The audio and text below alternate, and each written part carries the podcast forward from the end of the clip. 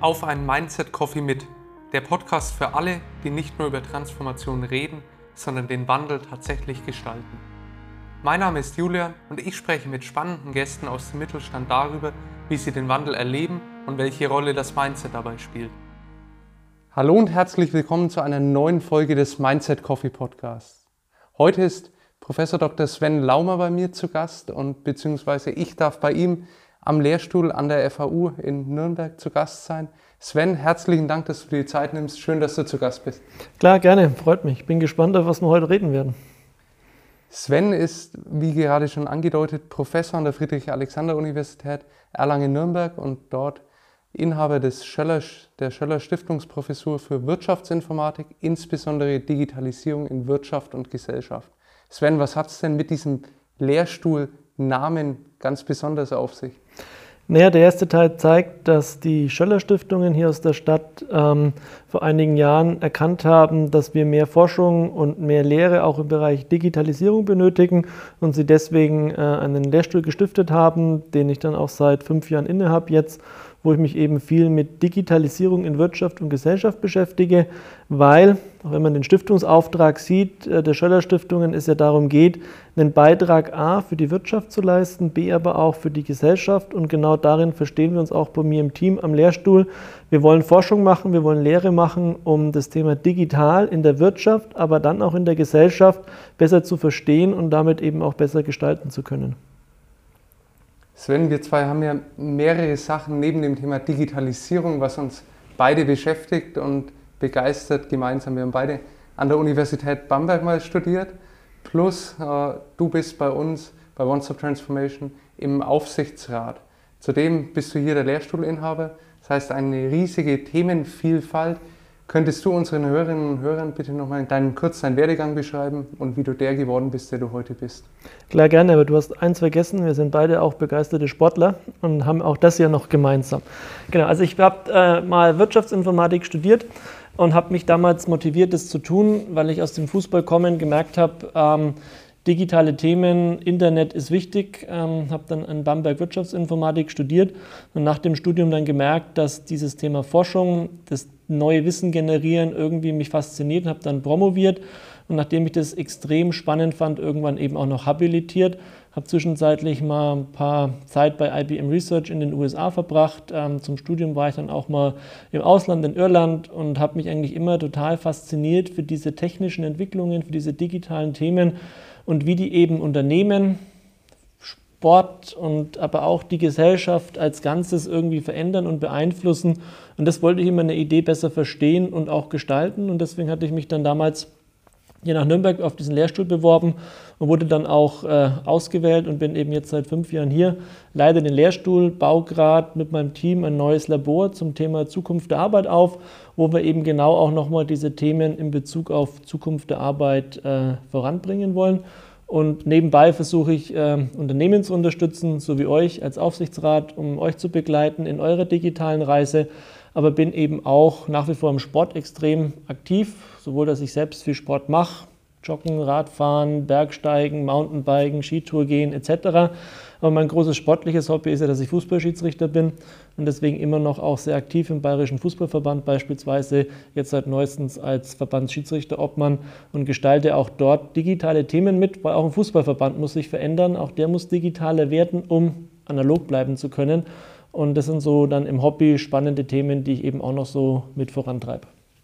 Sven, wir sind ja beim Mindset Coffee Podcast. Von daher ganz wichtig zu Beginn noch die Frage, bist du eher Kaffeetrinker oder bist du eher Teetrinker?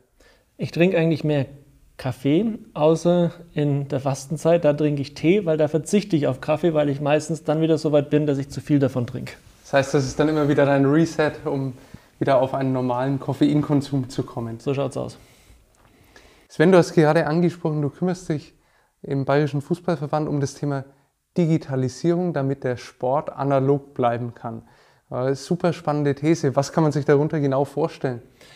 Naja, man muss mal überlegen, wie organisiert man heutzutage seinen Sport, beziehungsweise was waren denn eigentlich auch die Gründe, warum man vor 70 Jahren Vereine und Verbände gegründet hat. Und die Idee des Vereins ist es ja, Menschen zusammenzubringen, um Sport zu machen. Ein Verband ist, Vereine zusammenzubringen, die gegeneinander Sport machen wollen oder Mannschaften zusammenzubringen, die in einen Wettbewerb gehen wollen, die eine Meisterschaft ausspielen wollen. Und das konnte man früher eigentlich nur dann gut organisieren, wenn man diesen Verein oder diesen Verband hatte, wo man klare Strukturen hatte, wie das läuft. Heute weiß man nicht, ob man einen Verein oder einen Verband noch dafür braucht. Viele organisieren ihren Sport inzwischen selbst über eine App. Klar, den Individualsport, aber eben auch den Mannschaftssport oder wenn man Fußball spielen will, kann man das inzwischen auch gut über eine App organisieren. Dann ist am Ende die Frage, wie wollen Menschen ihren Sport, ihren Fußball oder auch andere Sportarten organisieren? Und da müssen sich auch die Sportfachverbände, aber auch Vereine dem Thema Digitalisierung nähern, um zu sagen, was können wir für digitale Dienste anbieten, dass Menschen ihren Sport machen können, weil das ist eigentlich unsere Aufgabe als Verband, den Sport zu organisieren weil wenn wir das nicht tun, dann kann es sehr schnell sein, dass private Anbieter das übernehmen, die irgendeine App auch bereitstellen und dann verlieren Vereine und Verbände sehr schnell ihre Bedeutung und verschwinden, wie vielleicht auch Unternehmen verschwunden sind, die genau diesen Transformationsschritt der digitalen Transformation verpasst haben und dann ja, äh, bankrott gegangen sind oder Insolvenz gegangen sind. Wird das in den Verbänden schon wirklich gespürt, beziehungsweise ist da eine Awareness da, dass auch dort eine digitale Transformation eigentlich vonstatten gehen muss? Ich sage mal, das ist, glaube ich, wie in jedem guten Unternehmen. Ähm, es gibt einige, die da vorausdenken und vorausschauen und sagen, da gibt es Transformationsprozesse, die ganz generell ablaufen, da gibt es technologische Trends oder auch andere Trends, darauf muss man reagieren. Aber natürlich auch andere, die sagen, nee, das haben wir schon immer so gemacht, das werden, werden wir auch das in Zukunft so machen. Und ähm, deswegen, ja, das Thema ist angekommen, das wird durchdacht. Auch der Bayerische Landessportverband denkt da beispielsweise viel drüber nach. Und deswegen, ähm, die Ideen gibt es. Es gibt auch schon die ersten Ansätze. Der Bayerische Fußballverband ist auch schon sehr digital, weil wir den Spielbetrieb eigentlich auch schon komplett digital organisieren. Ähm, aber es gibt natürlich immer wieder neue Dinge, die man sich angucken muss. Wie gehen wir da voran und äh, was brauchen wir da für neue Innovationen, dass der Sport auch nach wie vor Sport sein kann? Die gleichen Themen beschäftigen dich ja nicht nur in der Lehre äh, bei deinem Lehrstuhl, sondern wahrscheinlich auch im Team bei deinem Lehrstuhl, weil ich kann mir vorstellen, auch eine Universität verändert sich ja sehr, sehr stark. Wie stark verändert sich denn dein Job in, oder hat sich in den letzten fünf Jahren verändert? Und wo hat er sich verändert in der Zusammenarbeit mit deinem Lehrstuhl? Naja, so in den letzten fünf Jahren waren ja gerade die letzten zwei oder drei, glaube ich, auch für uns an den Universitäten äh, sehr prägsam, weil wir sind aus einer reinen Präsenzlehre gekommen, sind mit einer Vollbremsung in die digitale Lehre gewandert, mussten viel lernen, wie man digitale Lehre auch gut gestalten kann das war für uns im Team jetzt weniger das Problem, weil wir damit schon Erfahrung hatten. Andere Lehrstühle hatten damit vielleicht eher zu kämpfen, weil die Erfahrung einfach noch nicht da war. Aber es war trotzdem auch für uns eine Herausforderung, plötzlich mit Studierenden nur noch digital in Kontakt zu sein, die Lehre nur noch digital zu machen, in eine Kamera zu sprechen, wenn man Lehre macht etc. und gar nicht mehr so die Reaktion zu bekommen, wie kommen denn Themen im Hörsaal an, wie kann man Diskussion online erfolgreich gestalten, wie kann man dann auch online diese Idee der Wissensgenerierung gestalten, was dann ja auch gerade für uns in der Forschung eine ganz spannende Geschichte ist. Weil bei uns geht es ja darum, neues Wissen zu generieren, äh, Probleme zu lösen und zu sehen, wie können wir tatsächlich beitragen, dass man Dinge besser versteht. Da sind sehr viele Kreativprozesse, sehr viele Innovationsprozesse ja am Laufen wo es für uns durchaus eine Herausforderung war, gerade dann auch unsere Forschungsaktivität in die digitale Welt zu verlagern, weil es eigentlich hier in den Räumlichkeiten alles darauf ausgelegt ist, dass wir das hier tun oder immer hier getan haben. Und für uns war es dann schon auch spannend zu sehen, wie können wir das eigentlich über die Zeit auch online hinbekommen. Das war für uns schon auch ein großer Transformationsprozess, den das Team auch ganz gut gemacht hat. Das Spannende für uns war auch, wir sind in dieser Zeit auch extrem gewachsen. Am Anfang von Corona waren wir tatsächlich ich mit zwei Mitarbeitenden. Am Ende von Corona waren es ich und zehn Mitarbeitende. Das heißt, ich habe acht Leute auch durch neue Projekte, die wir eingeworben haben, Projekte, die wir mit Unternehmen dann machen konnten, ähm, etc. in Corona an den Lehrstuhl geholt, habe die onboarden müssen, integrieren müssen und dann das Team irgendwie auch dahin bringen, dass man sowohl in Forschung und Lehre eben auch nennen jetzt mal Höchstleistungen aus dem Sport kommen, bringt, äh, um die Dinge einfach auch gut zu machen. Ich glaube, das ist uns gut gelungen. Das Feedback, was wir bekommen, ist super von den Studierenden. Die Forschungsergebnisse sind spannend. Also ich glaube, der Schritt ist uns in den letzten Jahren extrem gut gelungen. Glaubst du, dass das ein Vorteil war, dass ihr während dieser Umstellung so stark gewachsen seid, weil ihr die neuen Mitarbeiterinnen und Mitarbeiter direkt in das neue System in Anführungszeichen onboarden konntet? Oder wäre es besser gewesen, wenn das Team in der Zeit nicht gewachsen wäre und ihr gemeinsam als Team eure neuen Strukturen gefunden hättet? Ich glaube, ähm, für uns war es tatsächlich ein anderer Grund. Für uns war es, dass wir uns einfach generell für digitale Themen begeistern und das Ganze als Selbstversuch, als Selbstexperiment sozusagen wahrgenommen haben, weil wir gesagt haben, ja, das machen wir jetzt und schauen einfach mal, wie das funktioniert. Was läuft gut, was läuft schlecht, haben das immer wieder auch reflektiert, um das dann auch immer wieder auch mal zu dokumentieren und auch zurückzuspielen, um dann auch Unternehmen helfen zu können oder auch den Studierenden helfen zu können, zu sagen, aus unserer eigenen Erfahrung raus, das läuft gut, das läuft schlecht, haben dann auch versucht, Dinge auch mehr auf eine breitere Basis zu stellen, weil wir auch mit Unternehmen über diese Themen gesprochen haben. Aber ich glaube, bei uns war es einfach diese Offenheit für diese digitalen Themen, was Neues. Das haben wir als Chance betrachtet und haben das dann ausprobiert, um zu sehen, wie es läuft. Und ich glaube, das war das, was uns in der Zeit ähm, extrem motiviert und begeistert hat, um es über die Zeit auch zu machen und durchzuziehen. Ihr forscht ja hier am Lehrstuhl immer an der Schnittstelle zwischen IT und Mensch. Also wie funktioniert hier das Zusammenspiel? Das, was du jetzt geschildert hast, war ja eigentlich ein Praxiserleben eurer normalen Forschungsarbeit. Gab es dort Erkenntnisse, Sven, wo du sagst, das haben wir in der Forschung eigentlich ganz anders bislang kennengelernt über Studien, aber jetzt in der Praxis fühlt es sich zumindest für unser Team anders an? Das ist eine spannende Frage. Das muss man jetzt, glaube ich, aus verschiedenen Blickrichtungen betrachten. Zum einen haben wir am Anfang alle diese Wahrnehmung gehabt, wo sie gesagt haben, oh, das funktioniert ja jetzt super im Homeoffice, alle arbeiten irgendwie online und dieses Online-Arbeiten wird dieses normale neu werden. Ich habe damals schon gesagt, nee, das wird es nicht, ähm, weil wenn Corona vorbei ist, dann werden wir auch das Pendel wieder zurückschwingen sehen und es wird auch wieder den starken Drang in die Offline-Welt geben. Ähm, der Hintergrund dafür war für mich eigentlich auch immer unsere eigene Forschung weil wir uns vor Corona schon sehr intensiv mit den Erfolgsfaktoren von virtuellen Teams beispielsweise beschäftigt haben. Haben viel Forschung gemacht in Bezug auf Open Source, hatte in Bamberg einen Doktoranden, mit dem ich intensiv an der Fragestellung auch zusammengearbeitet hatte. Ähm, und da hatten wir damals schon gesehen, diejenigen Open Source Teams, die eigentlich als virtuelles Team zusammenarbeiten, die erfolgreich sind, die haben auch ihre Offline-Bezugspunkte. Das heißt, die treffen sich auch persönlich einmal im Jahr, zweimal im Jahr auf Entwicklerkonferenzen, auf Open Source Konferenzen und bauen darüber auch emotionales Vertrauen auf. Und das ist was, das haben wir dann danach auch wieder gemerkt. Das Team hat erst so richtig dieses emotionale Vertrauen, auch die Neuen, die da waren, gefunden, nachdem sie sich wirklich auch offline wieder häufiger treffen konnten. Also da haben wir eigentlich genau das gesehen, haben aber auch gesehen, dass am Anfang von Corona Vertrauen durchaus auch online entstehen konnte, weil wir einfach in dem Krisenmodus waren und gesagt haben, ja, es funktioniert halt gerade nur auf diesem Weg. Also lasst uns diesen Weg auch gehen und lasst uns die negativen Seiten außen vor lassen. Aber als dann Corona so langsam wieder, sag mal, weniger relevant und weniger bedeutsam war, ähm, hat man dann doch auch wieder auf diese anderen Aspekte auch geguckt. Das heißt, ich habe gewisse Erwartungshaltungen aus unserer Forschung gehabt, die dann am Ende jetzt auch mir zeigen, ja, ähm, reines Online-Arbeiten funktioniert auch bei uns nicht. Auch bei uns brauchen wir Offline-Kontakte, wir brauchen Offline-Kreativprozesse, um Dinge voranzubringen.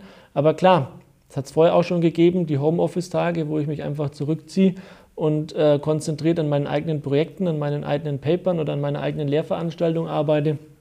Das haben wir auch jetzt nach wie vor.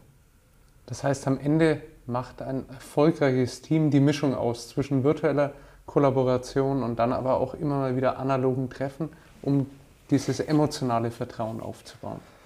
Genau, man muss sich immer angucken, wenn man sich diese Frage stellt, was macht Arbeit eigentlich aus oder was sind unterschiedliche Facetten von Arbeit. Und da haben wir auf der einen Seite dieses, ich muss mich auf meine Arbeit konzentrieren. Ja, jeder sitzt vor seinem Rechner, muss eine PowerPoint, einen Bericht, einen Report oder irgendwas fertig kriegen. Das will ich an einem Ort machen, wo ich Ruhe habe. Das kann das Büro sein, da habe ich vielleicht einen ruhigen Arbeitsplatz. Das kann der Coffeeshop sein, das kann zu Hause sein, das kann aber auch die Bahn sein, wenn ich sage, ich fahre nach Hamburg und zurück für einen Termin und genau die Zeit in der Bahn ist da, wo ich mich konzentrieren kann, weil da stört mich keiner. Da ruft keiner an, da geht kein Internet, da kriege ich keine E-Mails, also habe ich Zeit, mich darauf zu konzentrieren. Das heißt, wir brauchen Orte, wo ich Ruhe habe. Aber dann brauche ich Orte, wo ich mit dem Team in Kreativprozesse gehe, wo ich mit dem Team zusammenarbeiten kann, wo man sich austauschen kann. Das ist dann typischerweise vielleicht das Büro, wo man auch dann entsprechend die Infrastruktur dafür hat. Dann brauche ich aber auch Orte, wo ich lernen kann, wo ich mit anderen vielleicht auch neue Dinge kennenlerne, wo ich vielleicht auch mal durch Zufall Neues erfahre. Und das sind auch Dinge, die eigentlich eher durch Zufall offline passieren, beispielsweise an der Kaffeemaschine oder auch auf einer Messe oder auf einer Tagung, wo man einfach zufällig irgendwie zu einem Kontakt kommt, zu einem Zusammentreffen kommt, was mitbekommt, was man dann auch mitnehmen kann. Und dann brauche ich natürlich auch Orte, ähm, wo ich dann auch ja, neue Menschen treffe. Das habe ich eigentlich schon angesprochen. Also ich brauche den Ort A, wo ich lernen kann, aber auch da, wo ich neue Dinge finden kann. Und das muss, ist nicht immer der gleiche Ort. Das heißt, wenn man über Büroinfrastruktur auch nachdenkt, über digitale Tools, klar, ich muss schauen, wie ich Infrastruktur schaffe, wo man sich konzentrieren kann, wo man mit dem Team zusammenarbeiten kann. Das kann online und offline funktionieren, im Kernteam, gerade dann, wenn emotionales Vertrauen auch da ist. Und dann brauche ich Orte, wo ich Zufallsbegegnungen ermögliche, weil daraus dann eben auch Neues entsteht und man in den Lernprozess kommt. Jetzt beschäftigst du dich schon sehr, sehr lange mit der Schnittstelle Mensch und IT. Und du hast zum Beispiel habilitiert über das Thema the digitalization of work and life, empirical studies of its bright and dark sides. Wie haben sich denn diese bright and dark sides in den letzten Jahren verändert, Sven? Naja, ähm, das Zusammenspiel zwischen Mensch und Technik war schon immer so ein zweischneidiges Schwert. Auf der einen Seite bietet Technologie Vorteile, ja, so wie das Internet viele Vorteile bietet ähm, für Kommunikation, für Vernetzung etc oder Social Media viele Vorteile bietet für Kommunikation und Vernetzung, führt natürlich das Gleiche auch zu negativen Seiten, weil man plötzlich merkt, es gibt mehr Hass, es gibt mehr Neid, es gibt vielleicht auch mehr Stress dann an der Stelle, sodass das Gleiche immer irgendwo eine, eine, eine, positive, aber auch eine negative Seite hat. Und das fand ich eigentlich auch schon immer total faszinierend an Technologien, darüber nachzudenken, was können wir denn wirklich Positives mitnehmen aber was sind auch die Side-Effects, also was sind die negativen Aspekte und wie müssen wir mit denen vielleicht umgehen. Deswegen habe ich mich dann viel in meiner, Techno in meiner Forschung auch damit beschäftigt, wie sich Technologie auf den Menschen auswirkt und wie der Mensch auch sozusagen versucht, hinter der Technologie einen Sinn zu sehen oder wie er vielleicht auch mal mit Technologie verzweifelt. Und da haben wir natürlich in den letzten Jahren gemerkt, wie unser Leben beruflich als auch privat immer mehr von Technologie durchdrungen wird was die einen gut finden, weil endlich kann man das Leben digital organisieren, aber andere vielleicht auch merken, nee, das wollen sie eigentlich gar nicht. Und das dann eher auch zu einer Belastung wird. Und man da tatsächlich auch mal drüber nachdenken muss, wie kann man hier auch unterstützend tätig werden als Arbeitgeber, aber auch als Gesellschaft. Was ist zu viel Technologie am Ende des Tages auch? Und wo macht es dann vielleicht auch mal Sinn, Technologie beiseite zu legen und was anderes zu tun. Ja? Sport machen, in die Berge gehen, in den Wald gehen, äh, sich mit Freunden, Familie treffen und dann einfach mal zu sagen, jetzt lasse ich auch Technologie Technologie sein. Außer man ist so verrückt wie du und ich und organisiert auch noch den Sport über äh, die digitalen Tools. Das ist dann wieder die andere Seite von Menschen, die jetzt sagen, ich brauche es dann auch da, weil sonst kann ich den Sport nicht richtig machen und durchziehen, weil Technologie mich an der Stelle auch motiviert, Sport zu tun. Andere sagen, wenn die Technologie nur sagt, du hast noch keine 1000 Schritte gelaufen, das ist dann eher auch nochmal ein Stressor. Und das waren genau die gleiche Funktion, 1000 Schritte tun. Bei dem einen, wie bei mir, führt sie dazu, ich fühle mich motiviert, mich mehr zu bewegen. Bei dem anderen führt es zu Stress. Und dieses Zusammenspiel zu verstehen, das treibt mich eigentlich seit Jahren an, weil ich das total spannend finde, wie da dieses Zusammenspiel zwischen Mensch und Technik eben auch funktioniert. Jetzt befinden wir uns ja aktuell in einer Zeit, wo super schnell neue Technologien auf den Markt kommen. Und wenn man viele Zukunftsstudien liest, dann wird das ja auch in der Zukunft erstmal so bleiben, dass sich die technologische Entwicklung immer weiter beschleunigt. Glaubst du, dass das in Zukunft mehr Chancen mitbringen wird für die Gesellschaft im Allgemeinen? Oder wird, werden mehr und mehr Personen und Menschen abgehängt durch diese schnelle Entwicklung? Na gut, es kommt ein bisschen darauf an, über welche Technologien wir jetzt reden. Also die Chance durch Technologie und Innovation ist ja immer, dass es Themen gibt, die gerade vielleicht nicht optimal laufen und wo wir Technik oder Technologie entwickeln, die dann hilft, dieses Problem in den Griff zu bekommen.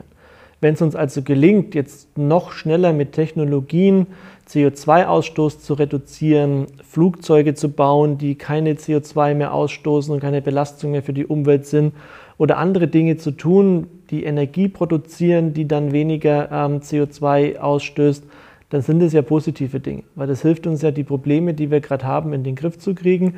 Und wenn da die Innovationszyklen schneller werden und wir genau mit diesen Techniken eben schaffen, unsere Probleme schneller zu lösen, dann ist das ja positiv. Auf der anderen Seite kann man aber auch drüber nachdenken, klar, wenn es immer mehr Technologie ist, die ich dann auch benötige, um zu arbeiten, zu studieren, mein Leben zu organisieren und mich das echt belastet, weil ich einfach von der Vielzahl von Technologie einfach überlastet werde und dann gar nicht mehr weiß, was ist denn wichtig, was ist unwichtig, dann führt das natürlich auch zu einer Belastung von, von Menschen. Und da muss man natürlich auch Menschen die Unterstützung geben, dass sie für sich selbst Strukturen schaffen, wie sie mit den Technologien auch zurechtkommen, wie sie für sich selber auch Wichtiges von Unwichtigen unterscheiden können.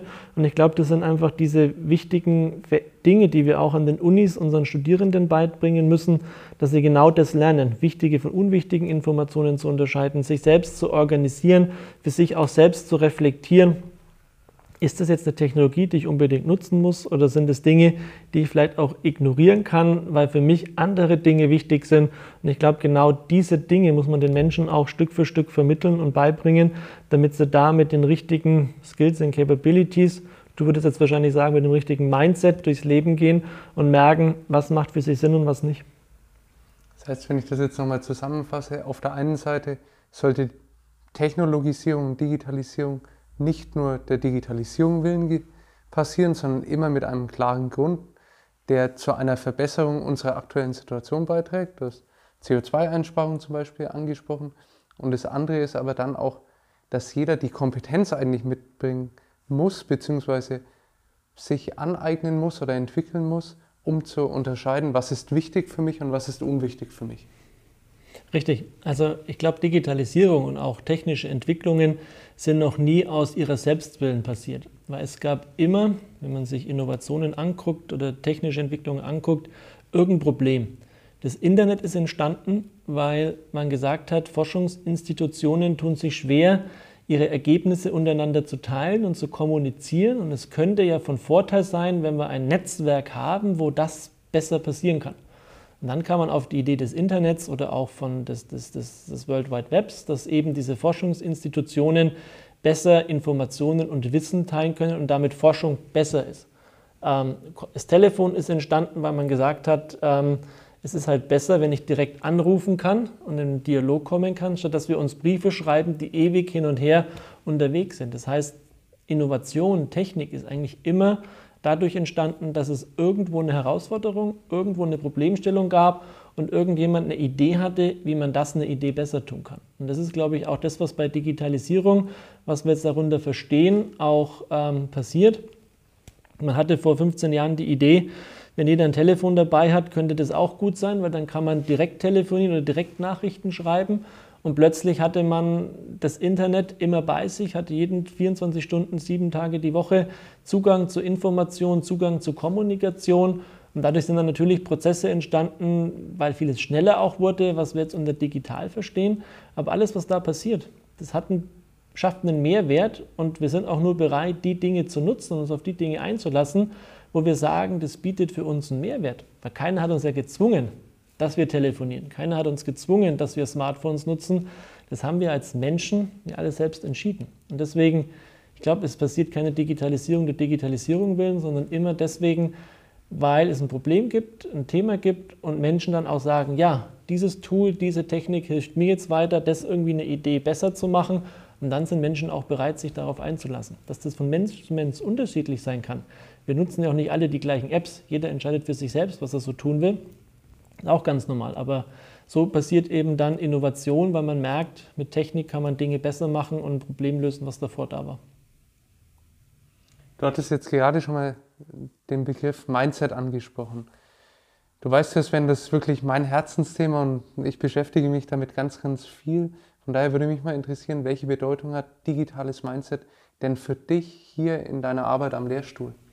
Na gut, wir sind Lehrstuhl für Digitalisierung und deswegen ist so diese Offenheit für digitale Themen und auch die, die, das, diese, diese Motivation, digitale Themen voranzutreiben, für uns auch ein, ein Kernthema des Lehrstuhls. Ja? Und auch Was wir in der Lehre machen, ist ja, dass wir den Studierenden zeigen wollen, ähm, welche Bedeutung digital für sie und ihr Leben hat, sowohl beruflich als auch privat.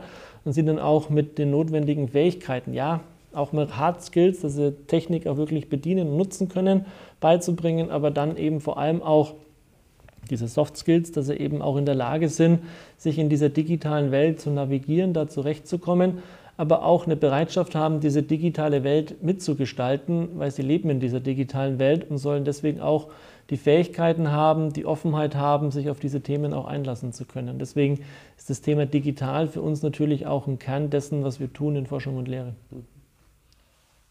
Jetzt lehrt ihr ja selbst zu Hard Skills, wie du es gerade äh, genannt hast, aber natürlich auch für, zur Mindset-Entwicklung und allgemein zu einem Verständnis für die digitale Welt. Sven, wie entwickelst du dich denn ganz persönlich weiter? Hast du irgendwelche Lernroutinen? Also ich gehe in jede Vorlesung, jedes Seminar und sage, wir sind heute da, um gemeinsam zu lernen. Dann gucken mich immer alle an und sagen, wie? Sage ich, ja, auch ich bin heute hier, um zu lernen, weil Sie haben irgendwelche Themen, Sie haben Ideen, Sie sehen Dinge anders als ich und dieser Perspektivwechsel, dieses Einlassen auf diese Themen hilft auch mir, mich weiterzuentwickeln. Also gerade durch das, dass ich beruflich eben sehr viel mit jungen Menschen zu tun habe, das ist eigentlich das, wo ich mich dann auch weiterentwickle, wo ich auch merke, was gibt es für neue Themen, was gibt es für neue Bedeutung von Themen. Jetzt erst diese Woche ganz spannend ähm, mit Studierenden im ersten Semester über aktuelle Trends und Megathemen, die die Welt, die die Gesellschaft, aber eben auch Unternehmen beeinflussen, gesprochen und habe sie dann mal gebeten, das in eine Reihenfolge zu bringen. Was ist denn aus eurer Sicht Top 1 Trend, Top 2 Trend mit dem, der für euch wichtig ist? Und da war plötzlich ganz oben das Thema Sicherheit. Also man merkt, jungen Menschen ist gerade das Thema Sicherheit extrem wichtig, was ja auch nicht verwunderlich ist in den multiplen Krisen, in denen wir gerade leben dass dieses Thema für junge Menschen gerade was ganz, ganz Wichtiges ist. Und äh, so habe ich über die Zeit immer wieder gelernt, auch wenn ich mit jungen Menschen gearbeitet hatte, ähm, was sie bewegt und wo Themen sind, ähm, auf die man gucken muss. Und das hat uns dann auch zu Forschungsthemen gebracht. Beispielsweise das Thema Neid in Social Media oder das Thema Stress in Social Media war was. Das habe ich aus Gesprächen mit Studierenden gelernt, dass das ein Thema ist und haben wir uns forschungsmäßig damit beschäftigt, weil wir gesagt haben, damit müssen wir uns wohl auseinandersetzen. Und das ist für mich so der, der, der erste Punkt, äh, diese Arbeit mit jungen Menschen an den Unis, äh, aber auch hier im Team mit den Doktorierenden, ähm, wo ich dann auch meine Perspektive, meine Blickwinkel verändere und erweitere. Finde ich total inspirierend, dass du sagst, nicht nur die Studierenden lernen was in deiner Vorlesung, sondern du lernst auch etwas und es ist eigentlich ein Geben und ein Nehmen und Ihr entwickelt euch gemeinsam weiter. Es wird mir wahrscheinlich keiner glauben, wenn ich sage, die Erstsemestervorlesung, die ich gestern und heute gegeben habe, ich habe das gelernt, dass Sicherheit für junge Menschen gerade eines der Top-Themen ist. Ähm, neben Globalisierung, dann kommt auch irgendwie so das Thema Internet und äh, digitale Dinge. Das war für mich eine der, der, der spannendsten Erkenntnisse jetzt in dieser Woche, die ich selber mitgenommen habe, aus einer Erstsemestervorlesung. Und ich glaube, wenn man dort immer wieder offen bleibt, dann lernt man ja jedes Jahr neue Trends kennen, beziehungsweise bleibt ja auch selbst nie stehen. Ja. Sven, jetzt bist du dort ja in der Vorlesung dennoch Ansprechpartner für Personen, für Studierende, die sich ja gerade selbst im Wandel befinden. Oder auch Ansprechpartner für Personen, die schon im Berufsleben stehen und sich dort nochmal verändern. Gibt es so einen Hauptgedanken, den du Menschen im Wandel mit auf den Weg gibst, wo du sagst, Mensch, der Gedanke, der ist erstmal universell auch einsetzbar für die eigene Entwicklung. Wenn es weh tut, bist du auf dem richtigen Weg.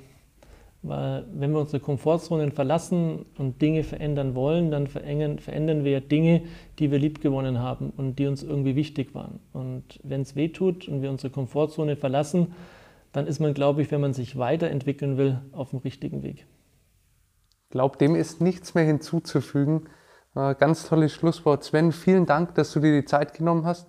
War ein super spannender Einblick und ich freue mich schon auf die Fortführung unserer Gespräche, auch fernab des Podcasts und vielleicht das nächste Mal bei einer kleinen gemeinsamen Sporteinheit. Klar, gerne. Das haben wir uns vorgenommen, dass wir da demnächst mal irgendwie rausgehen, uns bewegen, weil Wissen in Bewegung ist ja das FAU-Motto und äh, deswegen gehe ich gerne auch mit Leuten mal auf den Berg oder joggen, um über digitale Themen oder andere zu philosophieren. Also deswegen sehr gerne. Vielen Dank. Dir hat dieser Podcast gefallen? Du willst mehr über das Thema digitales Mindset und Transformation erfahren? Dann schau doch mal auf unserer Website onestoptransformation.com oder auf Social Media vorbei oder melde dich für unseren Newsletter an. Wir freuen uns auf dich.